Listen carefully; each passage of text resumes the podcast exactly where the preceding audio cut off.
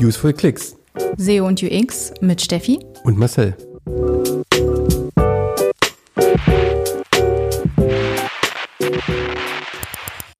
Hallo und willkommen zur fünften Folge von Useful Clicks. Wir sind Marcel und Steffi, SEO und UX und wir haben uns zum Ziel gesetzt, den Austausch zwischen SEO und UX-Menschen zu fördern. In der letzten Folge haben wir über Informationsarchitektur gesprochen und wie man die ganze erstellt und haben euch so ein paar Tipps und Tricks an die Hand gegeben. In dieser Folge reden wir mal über Accessibility und anders als sonst machen wir keinen Monolog, sondern haben zwei Gäste mit dazu geholt, die beide blind sind und ähm, Nutzerinnen und Expertinnen von digitalen Anwendungen sind. Warum haben wir uns das Thema ausgewählt, Steffi? Das Thema. Wir sagen auch barrierefreie digitale Angebote, also digitale Barrierefreiheit. Vielleicht äh, das nochmal zur Abgrenzung dazu. Wir haben es ausgewählt, weil es uns beschäftigt in der täglichen Arbeit. Wir damit zu tun haben, wir unseren äh, Werkzeugkasten rausholen, um sozusagen alle Möglichkeiten auszunutzen, um unsere digitalen Angebote barrierefrei zu machen. Gott sei Dank, muss man sagen, sind auch unsere Kunden langsam gezwungen, barrierefrei zu denken, barrierefreie Lösungen anzubieten da sonst nämlich teilweise Vertragsstrafen drohen und äh, Klagen. Und deshalb wir wiederum auch im täglichen Agenturgeschäft immer mehr vermehrt die Anfragen auf die Einhaltung von bestimmten Standards bekommen, welche Richtlinien wir anwenden, ob wir BTV testen, all diese Dinge. Und weil auch unser Credo ist, dass digital barrierefreie Seiten auch die besseren Webseiten sind.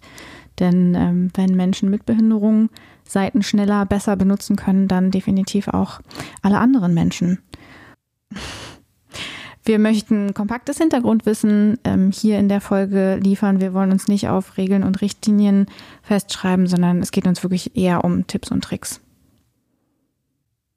Wir haben uns also an Interviews herangewagt mit Expertinnen und weil wir genau begeistert sind von der Arbeit, die ähm, diese Expertinnen leisten. Und zwar haben wir gesprochen einmal mit Domingos de Oliveira. Er ist freiberuflicher Accessibility Consultant, Berater und Dozent für barrierefreies Internet und auch Betreiber der Webseite netz-barrierefreiheit.de. Und ein zweites Interview haben wir geführt mit der Marie Lampe. Sie arbeitet bei den Sozialheldinnen. Das ist eine gemeinnützige Organisation aus Berlin und dort arbeitet sie als Testerin von digitalen Angeboten. Die beiden teilen ihre äh, Erfahrungen mit uns zu verschiedenen Dingen, ähm, einmal zu alternativen Texten, auch Alttexten von Bildern und Videos, Struktur von Webseiten, Overlay, Pop-ups, Plugins, Testmethoden und vieles mehr.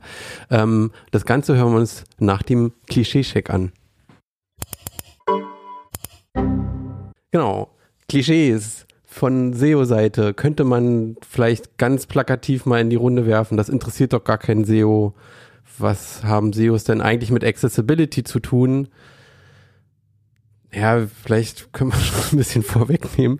Doch, sicherlich schon. Kommen wir zum Ende der äh, Sendung sicherlich nochmal mit einem ausführlicheren Fazit. Aber sich, das ist auf jeden Fall sowas, was man als Klischee oder was man als Klischee äh, äh in den Raum werfen kann. Und das, und was man vielleicht auch sagen kann, ist, Google ist ja so ein Roboter, der durchs Netz geht, der kann ja auch nichts sehen. Der Google ist blind quasi und ist auch angewiesen auf Accessibility Features. Im UX oder generell auch zur Bedienung und Bedienbarkeit der Webseiten höre ich oft das Klischee, dass es ja super zeitaufwendig ist und kompliziert und dann muss man ja hinterher noch an tausend Dinge denken. Nein, wenn man die bestimmte Sachen vorher einplant, dann muss man hinterher auch nicht optimieren. Und das geht teilweise sehr einfach, wie wir euch jetzt auch gleich in der Folge vorstellen werden. Es gibt noch tausend andere Klischees oder auch Vorbehalte, auch wirklich schlimme Vorbehalte eigentlich gegen digital barrierefreie Webseiten. Es gibt ein ganz tolles Buch dazu von äh, Sherry Burn Harbor, Giving a Damn About Accessibility. Den Link dazu würde ich jetzt einfach mal noch in die Show Notes nehmen. Vor einem Jahr habe ich persönlich an, einem, an einer Remote-Veranstaltung teilgenommen, dem Digital Accessibility Summit. Da ging es um Barrierefreiheit in Deutschland. Und da habe ich den Domingos gehört, er hat einen Vortrag gehalten.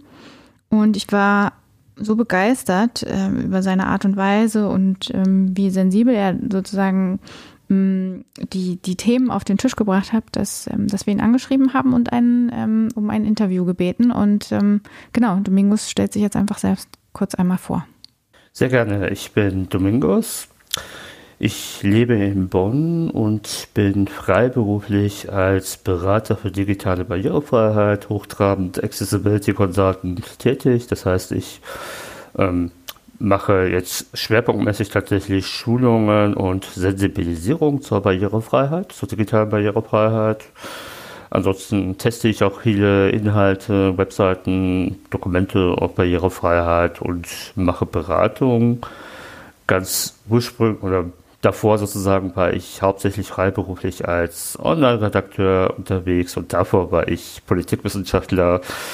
Ähm, vielleicht noch eine Sache dazu. Ich bin von Geburt an blind sozusagen.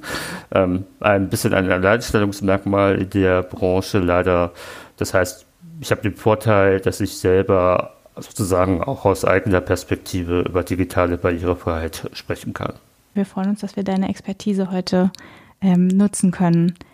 Welche Kunden suchen denn bei dir Beratung? In erster Linie sind das tatsächlich äh, diejenigen, die zur Barrierefreiheit verpflichtet sind, also der gesamte öffentliche Dienst, also sehr viele Kommunen, sehr viele ähm, ja, Ministerien, Ämter und so weiter. Und die zweite große Gruppe sind dann, ich sag mal so 10, 15 Prozent sind dann eher so Dienstleister, die für diesen Bereich arbeiten, also für den öffentlichen Dienst und Barrierefreiheit umsetzen müssen und die natürlich auch, einfach weil es ähm, so einen gewissen Mangel an Know-how gibt, äh, von mir Know-how und äh, Beratung benötigen. Äh, arbeitest du mit äh, SEO und UX-Menschen zusammen im Alltag?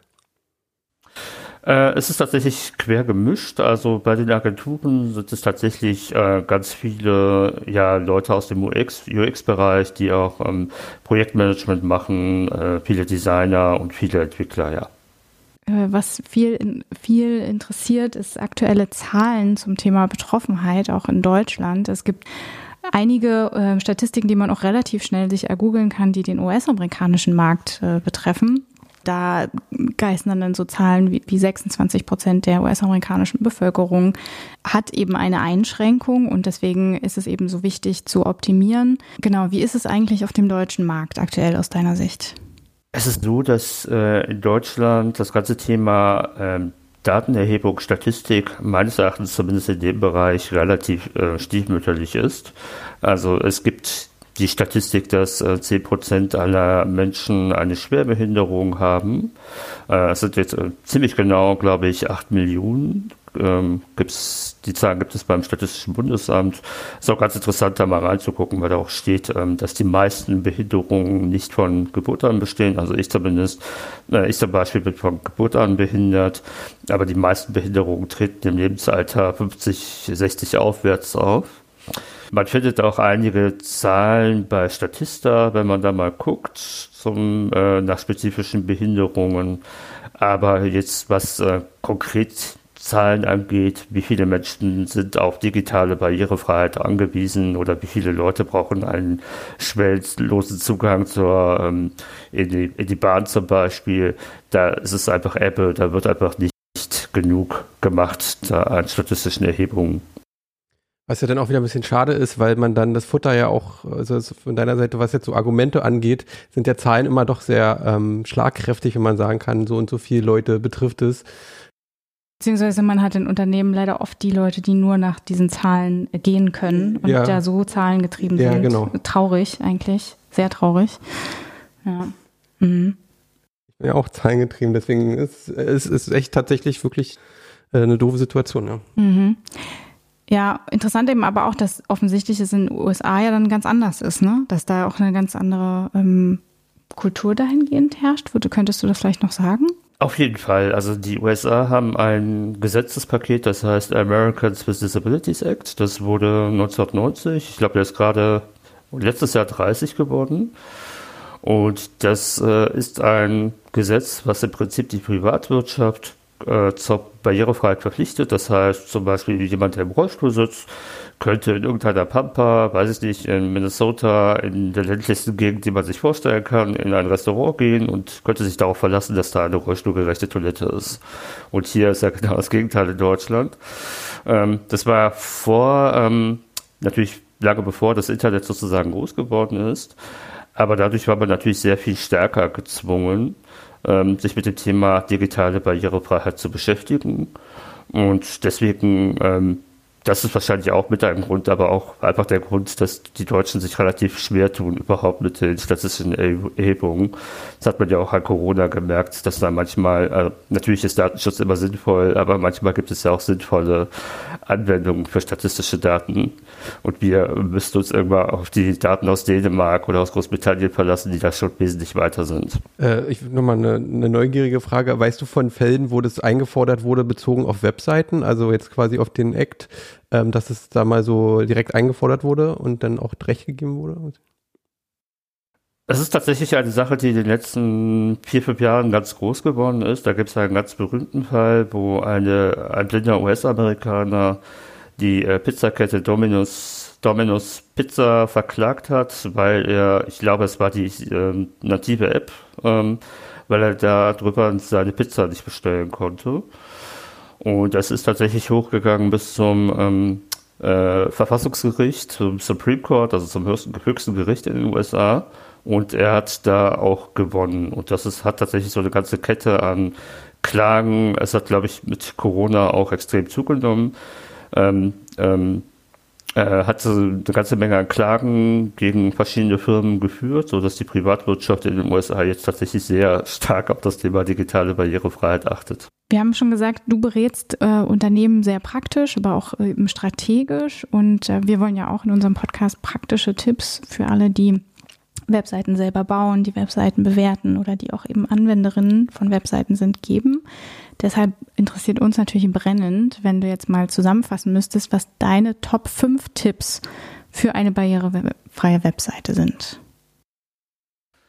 Also das erste, was ich machen würde, das Problem ist ja, dass es einfach ähm, sehr schwierig ist für die meisten Personen in das Thema einzusteigen. Das erste, was ich tun würde, ist mir so ein automatisches Prüftool ähm, zu suchen, mit dem ich die Webseite analysieren kann.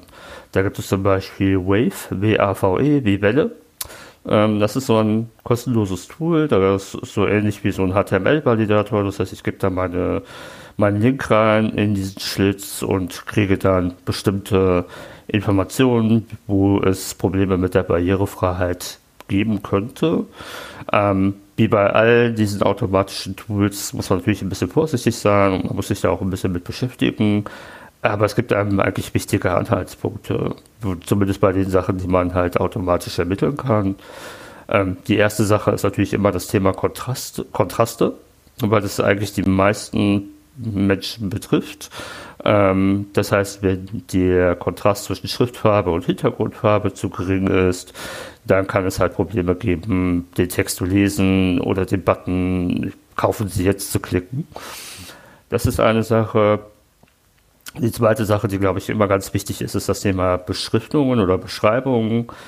Beschriftungen, äh, Beschreibungen für Bilder zum Beispiel, weil blinde Menschen einfach nicht sehen, was auf einem Bild zu erkennen ist. Deswegen ist auch die meiste Werbung für uns eigentlich nicht zugänglich, also die meiste grafische Werbung, weil wir überhaupt nicht verstehen, was da gerade passiert äh, oder was da gerade gezeigt wird. Du meinst die, die Alttext von Bildern von genau. Images, genau. Mhm. Da gibt's ja genau. Also ja. man kriegt irgendwie grafische Anzeigen zu sehen, aber man kapiert nicht, was da zu sehen ist, sondern kriegt einfach nur einen kryptischen Code vorgelesen. Äh, ich habe noch einmal, es gibt so, gibt ja auch die Möglichkeit bei Bildern, die jetzt nicht so eine Relevanz haben, wird teilweise ein Alt-Tag gesetzt, der wird aber ähm, quasi leer gelassen. Einfach nur das, weil ich glaube, der Fallback in Screenreadern ist ja der, den Dateinamen vorzulesen, was ich irgendwie mal äh, verstanden habe. Ähm, siehst du da Anwendungsfälle, wo man einfach so einen ähm, leeren Alt-Tag ähm, setzt? Genau, also jetzt ist tatsächlich der Standard, wenn ich sage, eine Grafik hat gar keine Bedeutung für den Nutzer. Weiß ich nicht, ähm, es ist einfach nur ein Icon zum Beispiel, äh, das jetzt für Sehende gedacht ist. Ich mache da ein Ausrufezeichen hin um die Sehenden, den Sehenden zu sagen, dieser Abschnitt ist besonders wichtig. Ähm, es ist jetzt aber für die blinde Person nicht wichtig, diesen, ähm, dass ich da Ausrufezeichen reinschreibe oder sowas. Dann ähm, würde ich den Alt, äh, äh, das Altattribut leer lassen. Und dann wird es von den Screenreadern eigentlich von allen ignoriert. Also dann weiß der Screenreader, okay, da ist ein Altattribut. Der Mensch hat also nicht vergessen, den Alttext hinzusetzen und dann ignoriere ich das, die Grafik komplett. Genau, ähm, eine Sache, die ich allen empfehlen kann, ist wirklich auch äh, zu gucken, wenn ich multimediale Inhalte habe, dass ich auch immer ähm, eine Alternativversion, eine Textversion bereitstelle, also für Videos Untertitel zum Beispiel oder eine äh, Textbeschreibung, ähm, Texttranskription. Auch das wieder, ähm, es gibt natürlich gehörlose oder schwerhörige Menschen, die einfach nicht hören können, was dazu in dem Video zum Beispiel passiert. Auch wieder ein ganz lustiges Beispiel. Bei YouTube gibt es ja unglaublich immer äh, unglaublich viel Werbung, die vor den Videos äh, vorgeschaltet ist. Und auch hier raff ich als sehbehinderte Person nicht, was wird da eigentlich gezeigt in dem Werbespot. Ich höre einfach ein bisschen Musik und ähm, ich kann die Message sozusagen der Werbung überhaupt nicht erfassen.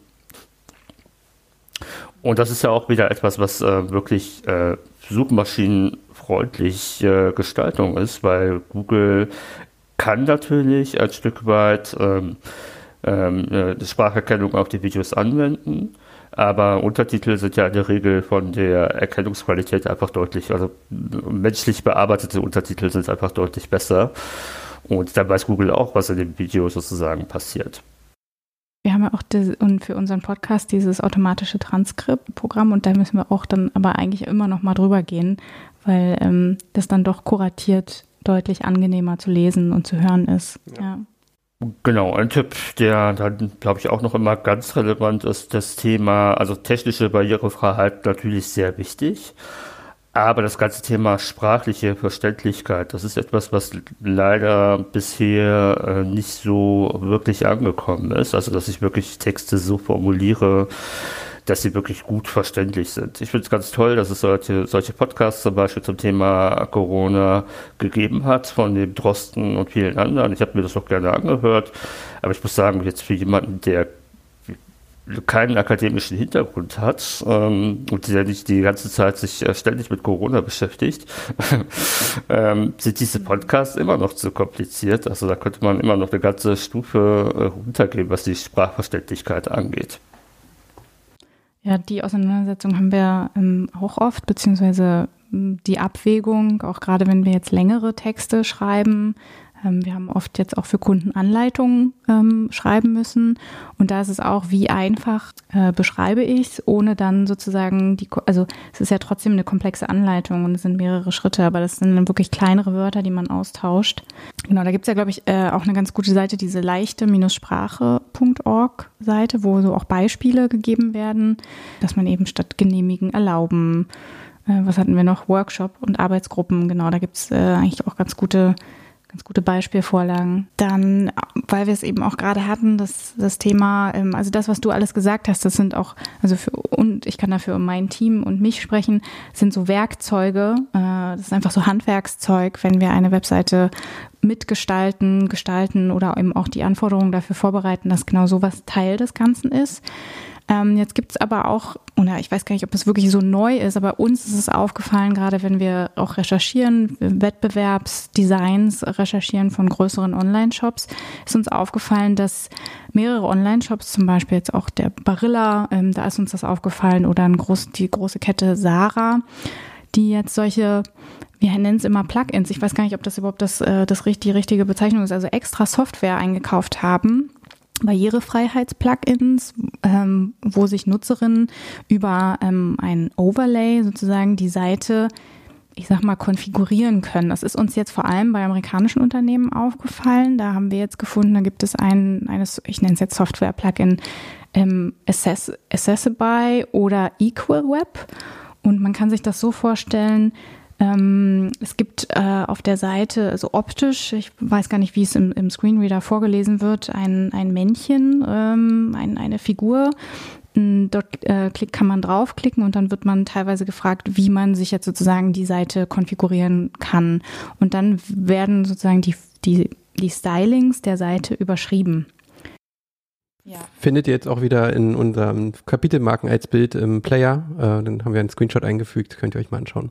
Genau, ich hoffe, ich habe das jetzt ähm, ausreichend äh, beschrieben und dann kann man kann man da eben bestimmte Dinge an und ausschalten und bei anderen äh, bei dem anderen Anbieter gibt es so, sogar schon vorkonfigurierte Sets. Also ich könnte eingeben, dass ich äh, zum Beispiel ähm, äh, Lern, äh, eine Lernschwäche habe und dann werden da bestimmte Voreinstellungen getroffen.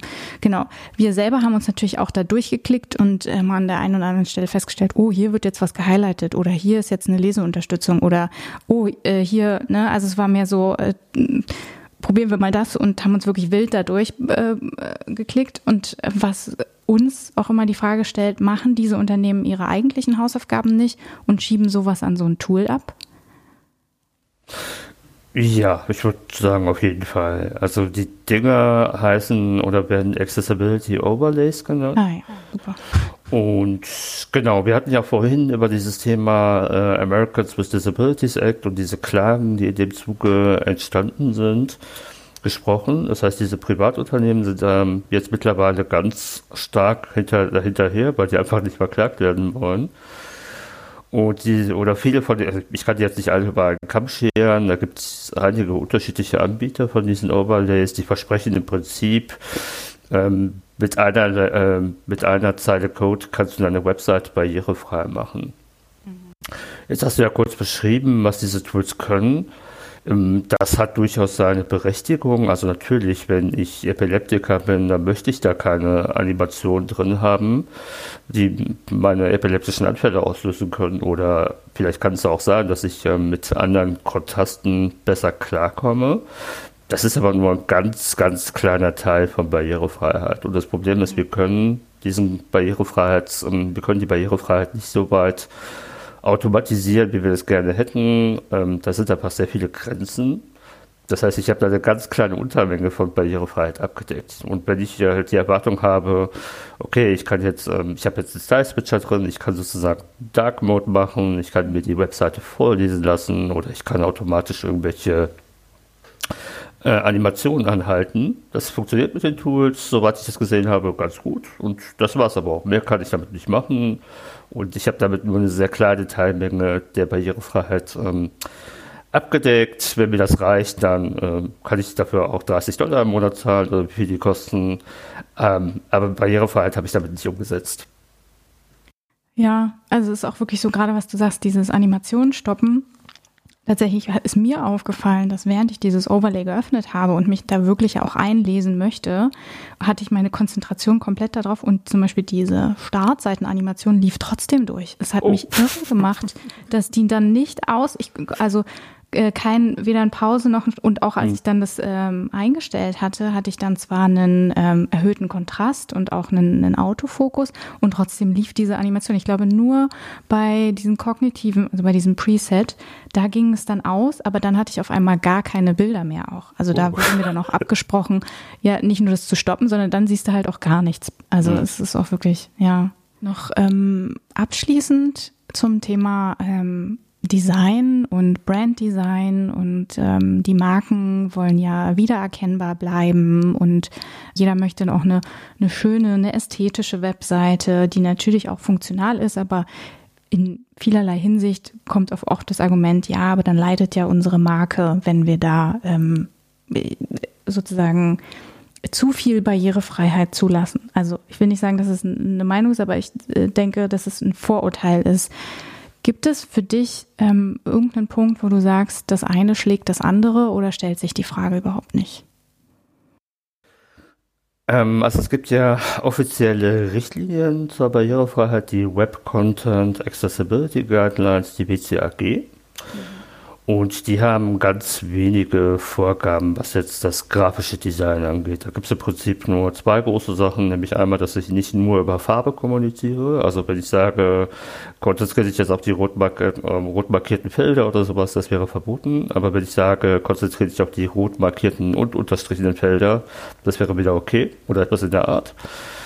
Ähm, vielleicht, dass man auch vermeidet, jetzt mit Rot und Grün ausschließlich zu kommunizieren, weil es ja relativ viele Menschen gibt, die rot-grün blind sind.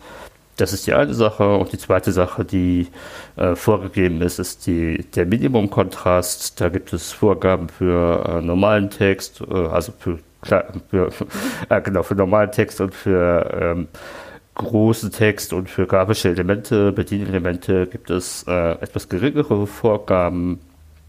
Die gelten aber nur für ähm, Inhalte, das heißt für Content oder für Bedienelemente, nicht für Logos und solche Sachen. Das sind eigentlich die beiden einzigen Einschränkungen, die es jetzt, was das Grafikdesign angeht.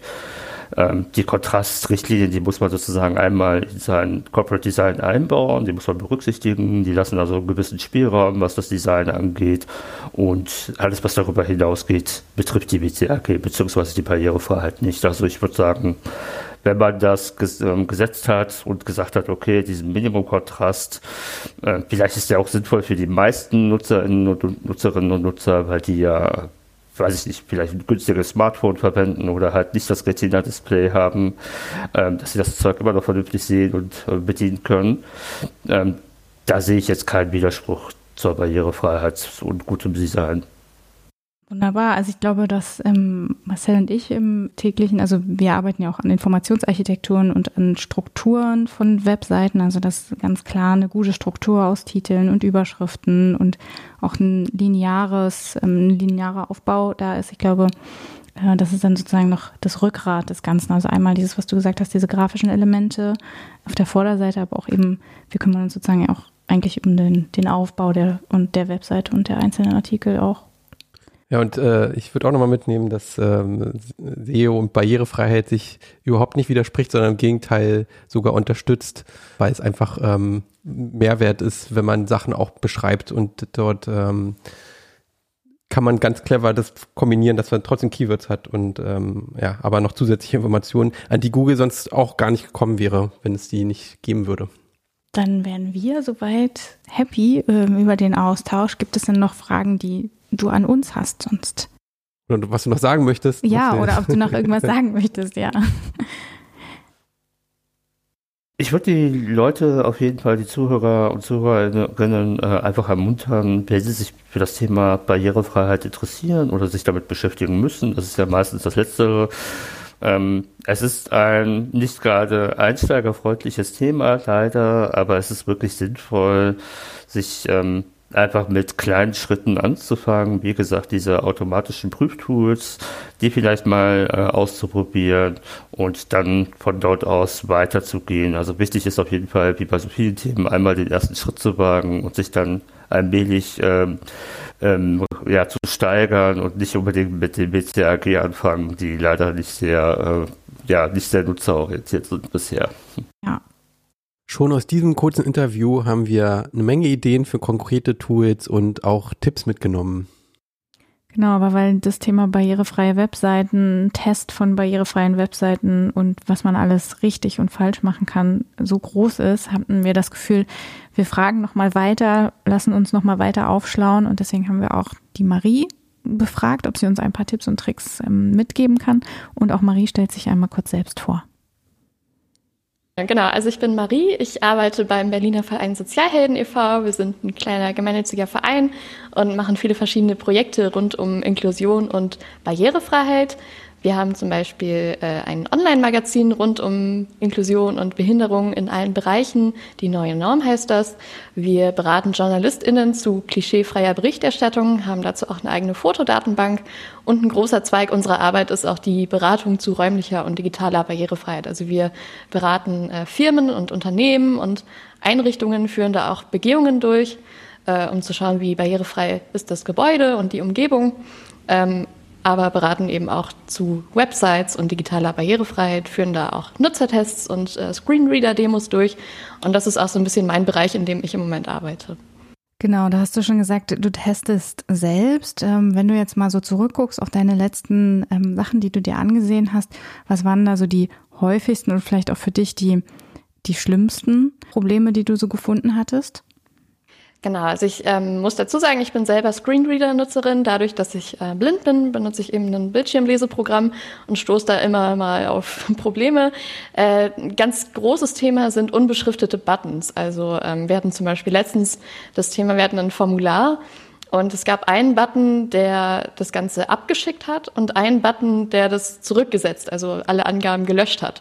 Und äh, die standen nebeneinander, hatten aber beide keine Beschriftung. Das heißt, es war so ein bisschen 50-50. Klicke ich jetzt den falschen Button und äh, darf alles nochmal machen oder schicke ich das Formular ab? Ähm, ansonsten Checkboxen, die, die nicht ähm, angeklickt werden können, aber eben wichtig sind, um das Formular absenden zu können. Ähm, ja, Pop-up-Menüs, die vielleicht nicht aufgehen. Also das, das sind so Themen. Ähm, dann natürlich ganz einfach eine fehlende Struktur, also dass ich nicht genügend Überschriften habe, ähm, dass ich eben ewig suchen muss, wo, wo möchte ich überhaupt hin. Äh, komplett überladene Menüs, die sich nicht ein- oder ausklappen lassen. Ja, das, das sind so Themen, an denen wir arbeiten. Wir auch. Ja, ja. Wo du gerade sagst, Buttons und äh, nicht beschriftet. Ich, also wir haben, äh, wir hatten in unserer ersten Folge, wo wir über Links gesprochen haben, tatsächlich auch so das Fazit für uns gezogen, dass wir möglichst immer sprechende Links und Buttons haben möchten, weil es gibt ja häufig den Fall auch, ähm, dass, dass da immer auf jedem Button steht mehr erfahren, mehr erfahren oder hier mehr entdecken. Äh, das wäre wahrscheinlich äh, aus deiner Perspektive ähnlich gu auch gut, wenn man die ähm, sprechend bezeichnet, also äh, hier, hier Tische finden zum Beispiel. Total, ja. ja. Also genau, ich mache das manchmal auch so, dass ich mich einfach ähm, mit dem Screenreader von Button zu Button bewege, also gar nicht die ganze Seite durchlese, sondern wenn ich schon weiß, ähm, ich suche die Stelle in einem Formular, dass ich dann ähm, ja von, von Elementtyp zu Elementtyp springe. Und das ist natürlich total hilfreich, wenn ich dann nicht nochmal zurückscrollen muss, um zu gucken, was äh, macht dieser Button jetzt. Ja, auf jeden Fall. Ein gutes Argument. Das hatte ich so, so hatten wir es auch, glaube ich, noch nicht betrachtet unter dem Blickwinkel, ne? Aber, ja, ist aber es ist Wahnsinn. Also ähm, auch wir Formulare ist wirklich ein, ein leidlich beachtetes Thema und es ist aber trotzdem so viel, was man so gut machen kann daran, dass wir auch wirklich in der Beratung von Kunden immer wieder darauf gehen, dass Formulare nicht ähm, als letztes gemacht werden, sondern tatsächlich auch mit als erstes und als wichtigstes Element gesehen werden, ja. Ich möchte noch mal im Thema Überschriften, das hat es ja gerade erwähnt, äh, kurz nachhaken, weil unser Fazit ist auch immer einen Text gut strukturieren, Überschriften, die Überschriften auch mit klaren Hierarchien, dass man auch weiß, okay, das ist jetzt eine H2, das ist eine H3, so dass man also gut durchgehen kann und durchscannen kann. Und natürlich aus, aus der SEO-Perspektive sind da natürlich, stecken da irgendwie auch Keywords drin, die aber sicherlich auch mal weiterhelfen. Ähm, da kannst du da nochmal sagen, wie du das siehst mit den Überschriften und was du gerade angesprochen hast? Ja, sehe ich eigentlich genauso. Also ähm, ich, ich mag es, wenn, wenn das klar strukturiert ist, wenn die wichtigsten Abschnitte eine, eine H1 haben und die ganzen Unterpunkte dann entsprechend auch H, H2, H3. Ähm, ich mag es auch gerne, also wir machen das bei die neue Norm zum Beispiel in Interviews so, dass alle Fragen, die ähm, gestellt werden, eine H4 sind, also als H4 gekennzeichnet sind, so dass ich auch von Frage zu Frage springen kann, wenn mich jetzt gerade mal was nicht interessiert. Und äh, genau, also das ist auch das Erste, wonach ich schaue, wenn ich auf einer Seite bin, welche Überschriften gibt es. Okay, ähm, und du, also du kannst wirklich von Überschrift zu Überschrift springen, aber da nur gleichwertig, also nur ja. auf einer Ebene, weil du es gerade gesagt hast, die also die Fragen dann sozusagen einmal um die durchzuskippen, äh, müssen die dann ähm, die gleiche Ebene haben, ja? Nee, also ich kann auch von ich kann auch direkt am Anfang sagen, ich möchte zu einer Vierer Überschrift. Ähm, also das das kann ich ja, entscheiden, ob ich allgemein alle Überschriften durchschauen möchte oder nur auf einer bestimmten Ebene. Also vielleicht gebe ich nochmal so, es gibt ja so diese Überschrift-Hierarchie aus SEO-Perspektive, so eine Regelung, es gibt irgendwie eine H1 pro Seite und dann ähm, geht man eigentlich mit H2s durch, die, wenn die gleichwertig oder gleichrangig sind und äh, geht dann quasi immer schachtet das dann runter. Also dann würde man eine H3 machen, wenn man quasi einen Unterabschnitt zu der H2 hat oder H4, wenn man dann noch weiter nach unten geht. Kannst genau. du vielleicht ein Beispiel nennen, Marcel? Also gerade mit den H4s, wenn das jetzt so äh, Fragen für Marie äh, an der Stelle wären. Boah, äh, nee, Badewannen als Oberthema, dann Badewanne, also quasi eine H2, so, dann eine mhm. Badewannenschaum wäre H3 und ganz konkrete Fragen zu dem Badewannenschaum ist der äh, hautverträglich, wäre dann eine H4. Das heißt, wenn mich der Bereich Badewannenschaum nicht interessiert, dann kann ich auch einfach sagen, ich gehe zur nächsten Überschrift 3 und dann äh, überspringe ich das. Ja, genau. Ja, klar. Ähm, würde man ja im äh, im Skimmen ähm, von Seitentypen auch so machen. Das würde ich genauso äh, machen. Ich überspringe diesen Bereich dann einfach, wenn mich die Überschrift nicht triggert. Also ja. an alle Designer da draußen, äh, Überschriften, Hierarchien haben einfach, einfach eine gute Funktion. Überall, für ja, jeden, ja. genau, ja. Marie, wie testest du denn? Du sagtest im Vorgespräch schon selber, dass du eher von der praktischen Seite kommst. Vielleicht kannst du es einmal kurz beschreiben, äh, wenn du einen Test durchführst, was, was du da besonderen Wert legst und wie vielleicht dein Vorgehen da ist. Mhm. Genau, also ich ähm, nutze selber einen Mac mit VoiceOver, also das ist der integrierte Screenreader und schaue mir auch damit erstmal die Seite an. Also ich gehe da drauf, gucke nach den Überschriften, ähm, ja, wie klar ist das strukturiert. Dann schaue ich nach den Menüs, äh, befinden die sich am Anfang der Seite, sind die als Menü gekennzeichnet und äh, kann ich die ja, ein- und ausklappen? Ist das irgendwie logisch strukturiert, dass ich schnell an den, an den Punkt komme, den ich möchte? Ähm, wenn es Formulare gibt und die schnell zu finden sind, dann schaue ich mir auch die nochmal an, ähm, mache dann auch so eine, so eine kleine Testeingabe und schaue, lässt sich das äh, abschicken, so wie ich mir das vorstelle.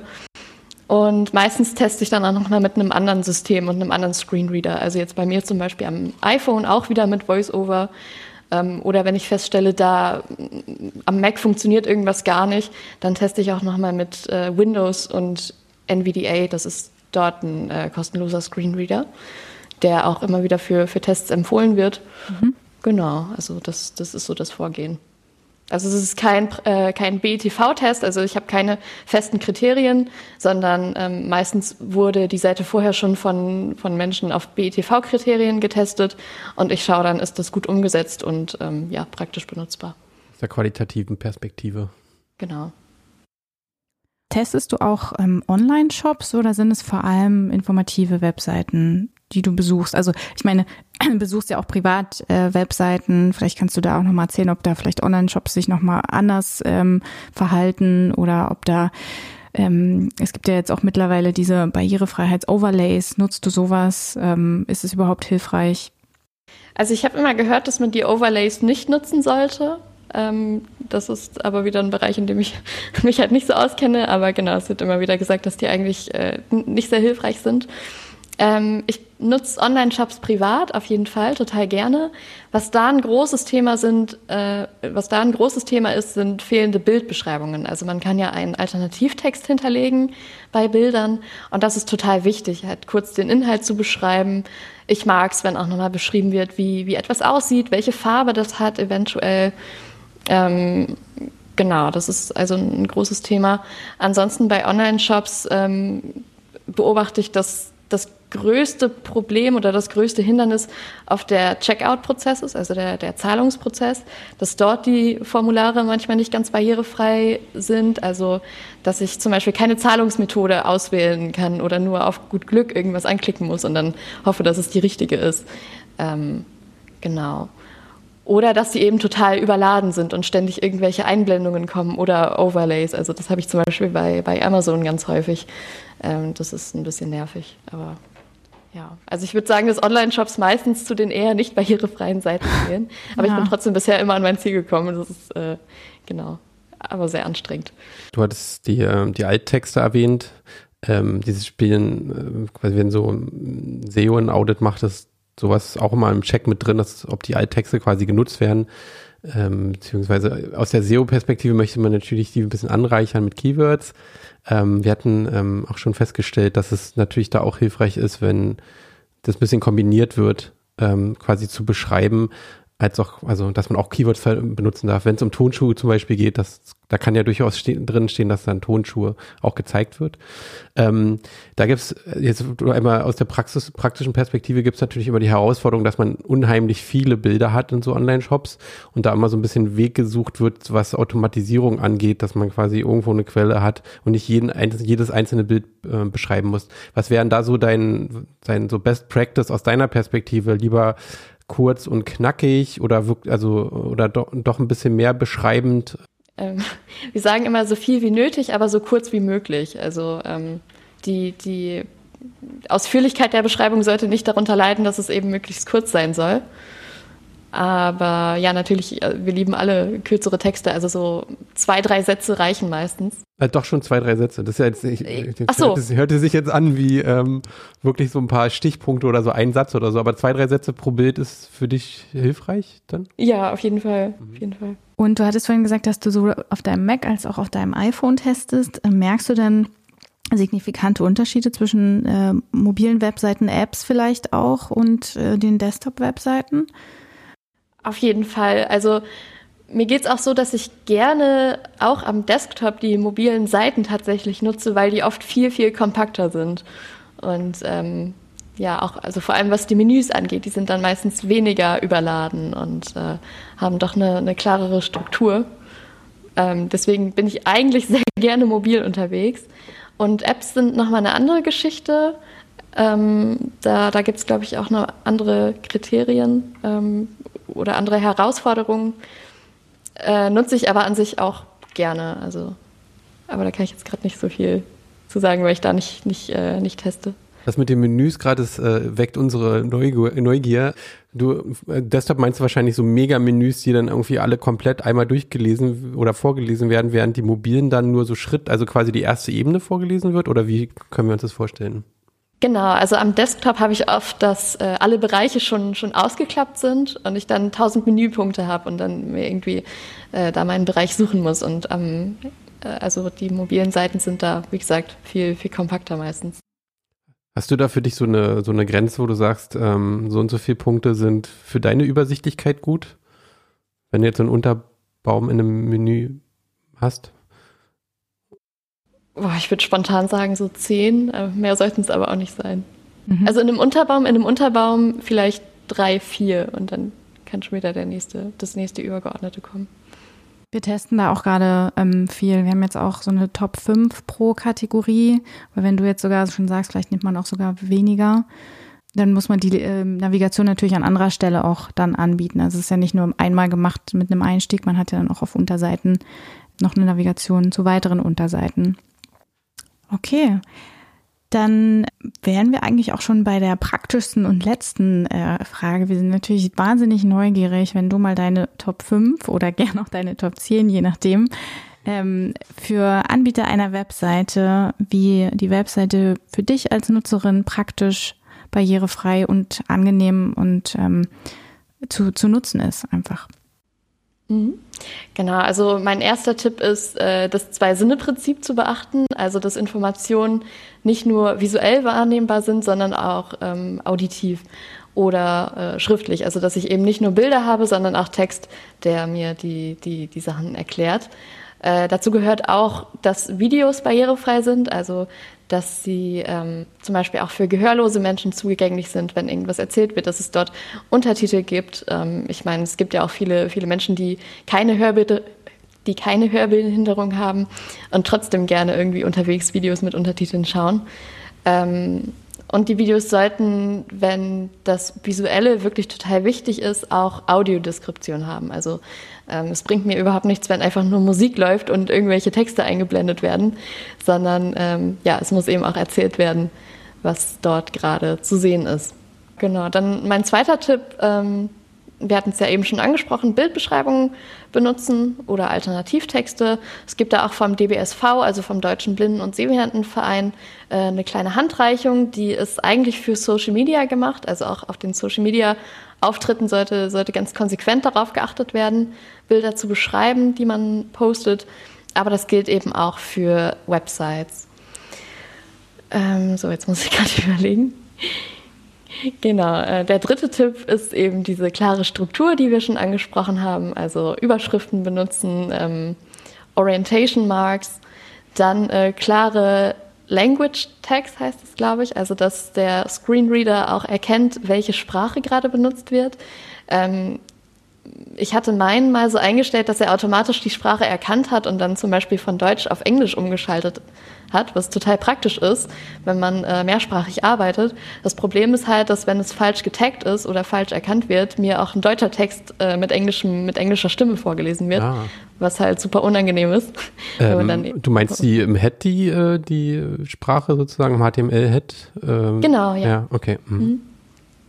Genau, da ähm, sollte darauf geachtet werden und eben die Menüs und äh, Formulare ordentlich beschriften.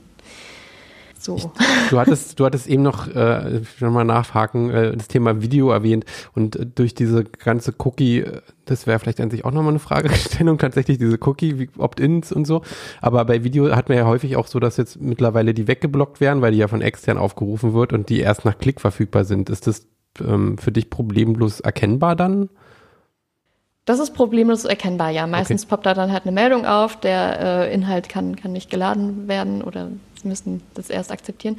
Ja, aber stimmt, Cookie Banner, wo wir gerade drüber sprechen. ähm, würde ich vielleicht auch als Tipp mitgeben, keine großen Banner und Overlays benutzen. Vor allem am, äh, also auf mobilen Websites ist es eben problematisch, wenn ich am Smartphone arbeite und das Banner meinen ganzen Bildschirm überdeckt. Ähm, ich, ich navigiere mit dem Finger über den Bildschirm. Also, ähm, also mir wird ja alles vorgelesen, was sich gerade unter meinem Finger befindet. Und wenn ich da aber einfach nur so ein großes Banner habe, dann muss ich erstmal schauen, wie kriege ich das jetzt überhaupt weggeklickt und äh, finde ich eben den, den Button, um das wegzumachen. Und da äh, habe ich schon sehr viel, viel Zeit und Geduld dran verloren. Ähm Gibt es da für dich einen äh, Anbieter oder so, wo du jetzt weißt, die, diese Cookie-Opt-in-Gestaltung funktioniert gut oder eine Website, wo du sagst, das ist super gelöst? Kann ich jetzt spontan gar nicht, gar nicht sagen. Nee, leider nicht.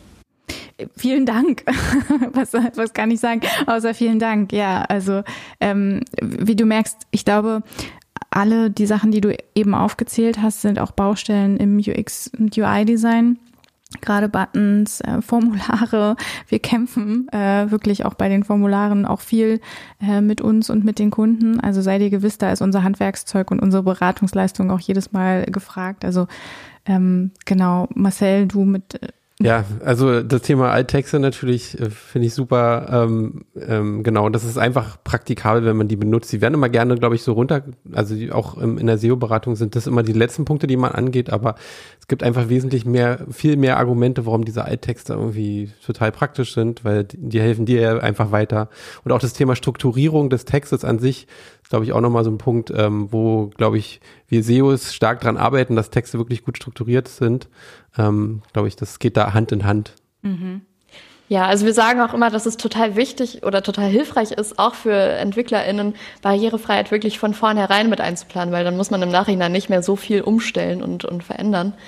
Ähm, genau, also am besten von Anfang an einfach mitdenken bei, bei der Konzeption. In beiden Interviews haben wir heute gelernt, ähm, dass ich das SEO-Klischee, was wir am Anfang, äh, oder ich, was ich am Anfang vorgestellt habe, das was sicherlich widerlegen können, das hat einfach sehr wohl mit SEO zu tun. Und es gibt total viele Berührungspunkte, wo Barrierefreiheit und SEO sich überhaupt gar nicht im Weg stehen, sondern sich ideal ergänzen. Und ähm, wie Marie auch beendet hat, man sollte das Thema direkt von Anfang an mitdenken. Das macht es, glaube ich, einfacher, als wenn man im Nachhinein irgendwie optim optimieren muss oder das, das irgendwie kompliziert dranflanschen muss. Ist einfach gut, ja, von Anfang an mitzudenken, ja. Und erfreulicherweise wächst ja auch das barrierefreie und Angebot. Shop-Designs werden immer barriereärmer. Wir haben gehört, dass es natürlich auch Tools und, und Mittel und Wege gibt, wie Barrierefreiheit von außen angeboten werden kann. Aber ich glaube, auch aus sich heraus werden die Shops immer barrierefreier. Und in beiden Interviews wurde auch nochmal klar, dass Accessibility wirklich ähm, für jeden wichtig ist. Deswegen werden wir das auch immer weiterhin behandeln, das Thema, egal welches fachliche Thema wir in diesem Podcast behandeln. Barrierefreiheit ist immer ein Teil davon. Genau. Ich glaube, man kann, wir können enden, wie wir auch oft schon geendet haben. Das Thema, das könnten wir noch in tiefster Tiefe beleuchten und hätten immer noch nicht jeden. Genau, Aspekt. weiteren Austausch, weitere Interviewpartner, ähm, genau. Insofern, wir kommen irgendwann mal wieder zurück darauf. Bis bald. Ciao. Tschüss.